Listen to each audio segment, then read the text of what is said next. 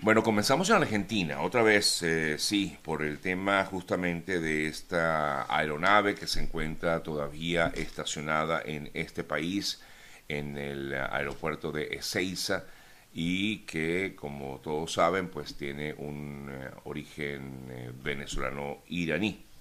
Y justamente la información que queremos destacar a esta hora de la mañana es que la investigación que se inició en torno a esta aeronave eh, ha determinado, según la Fiscalía Argentina, que el, el piloto de esta aeronave tendría vínculos con el terrorismo. Así lo determinó la Fiscalía Argentina. La fiscal Cecilia Incardona es la especialista que se ha dedicado específicamente a esta investigación y ayer ha pedido investigar esa relación, según ella, si tendría vinculación directa con las fuerzas Quds o fuerzas revolucionarias de Irán. Con el avance de las tareas de investigación surgieron rastros que imponen, dice la Fiscalía, la necesidad de proseguir entonces esta investigación con respecto específicamente a Gazemi Golamreza, de toda la tripulación también que de él dependía, de la aeronave y de su carga, conforme a las obligaciones del Estado argentino para prevenir y sancionar hechos de terrorismo. La fiscal plantea que las irregularidades en torno al avión que fue transferido por la línea aérea Mahaner a la aerolínea o a la compañía Conviasa, que depende del Estado venezolano, llevan a indagar si el verdadero objetivo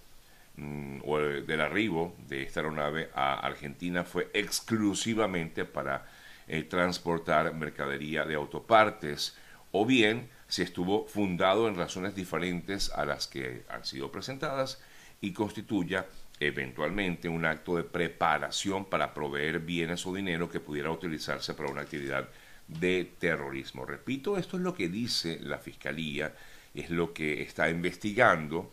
razón por la cual la fiscal considera que debe acreditarse de manera fehaciente la titularidad de esta aeronave y corroborar si efectivamente hay algún tipo de vinculación o no con estos actos terroristas. Mientras tanto, desde Venezuela se está pidiendo, según eh, un comunicado, se está exigiendo que sea devuelto este avión hasta eh, Venezuela Em, que es lo que básicamente pues, ha exigido en este caso el régimen de Maduro para mm, tratar de solventar la situación, pero ahora la Fiscalía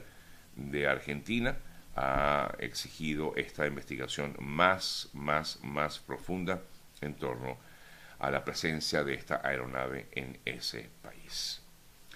Bueno, mientras esto ocurre con esta aeronave que ha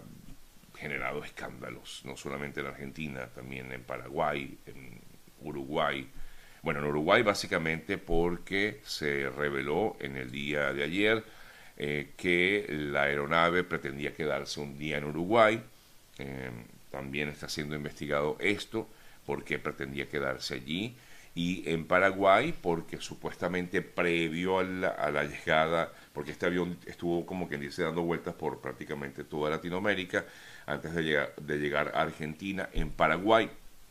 eh, se investiga si efectivamente estos eh, tripulantes tuvieron algún tipo de protección policial mientras estuvieron días antes, en el mes de mayo, en eh, Paraguay.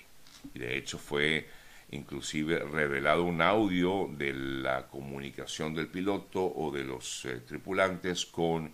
el aeropuerto de Uruguay, el Ministerio de Defensa de la administración del presidente Lacalle Pou dio a conocer este audio en el que queda registrada la charla que mantuvieron uno de los pilotos, que mantuvo uno de los pilotos con eh, las autoridades del aeropuerto, eh, pero básicamente pues es como que pidiéndole quedarse en Montevideo, al final se lo impiden por razones de seguridad.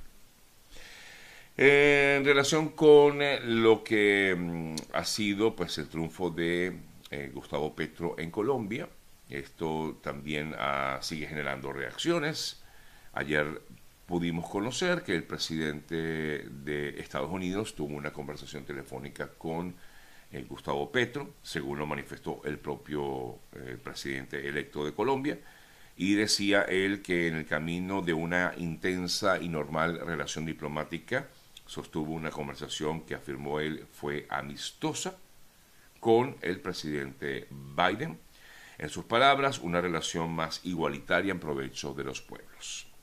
Por su lado, Brian Nichols, quien es el representante o subsecretario de Estado del hemisferio occidental, es decir, de este lado del mundo, Brian Nichols para Estados Unidos, Brian Nichols informó ayer que el triunfo de Petro en Colombia marca un antes y un después en la política internacional y que las relaciones entre Bogotá y Washington deben fortalecerse y por tanto él mm, decía, entre otras cosas, que es importante abarcar diversos temas con el nuevo presidente de Colombia, sobre todo las relaciones con Venezuela. Como ya sabemos, los mercados reaccionaron ante el triunfo de Petro, hubo caída en, las, eh, en la bolsa, con sobre todo algunas de las acciones de Ecopetrol, la compañía petrolera de Colombia, y también hubo incremento en los precios del dólar. Me voy a Ecuador, otro país que en estos momentos está pasando también por un momento difícil, tomando en cuenta que ayer se llevaban ya había mm, nueve días de protestas, de manifestaciones dirigidas o encabezadas por movimientos indígenas en ese país, exigiendo mejoras económicas, entre otras cosas. Por cierto, este tema lo vamos a abordar un poco más amplio con nuestro primer invitado en la mañana de hoy.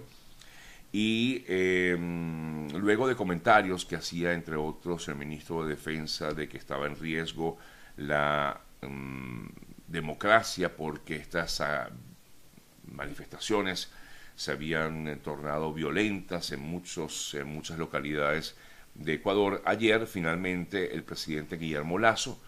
aceptó la mediación para así sentarse en una mesa de diálogo, de diálogo con el o los representantes de la Confederación de Nacionalidades Indígenas, la CONAIE, eh, finalmente pues se tiene previsto que en los próximos días comience este proceso de diálogo entre el eh, presidente del gobierno de Guillermo Lazo con las autoridades indígenas de ese país. Lo cierto de todo, amigas amigos, que las manifestaciones sí efectivamente se han eh, convertido bastante en, muy violentas y hemos visto incluso videos donde se observa esta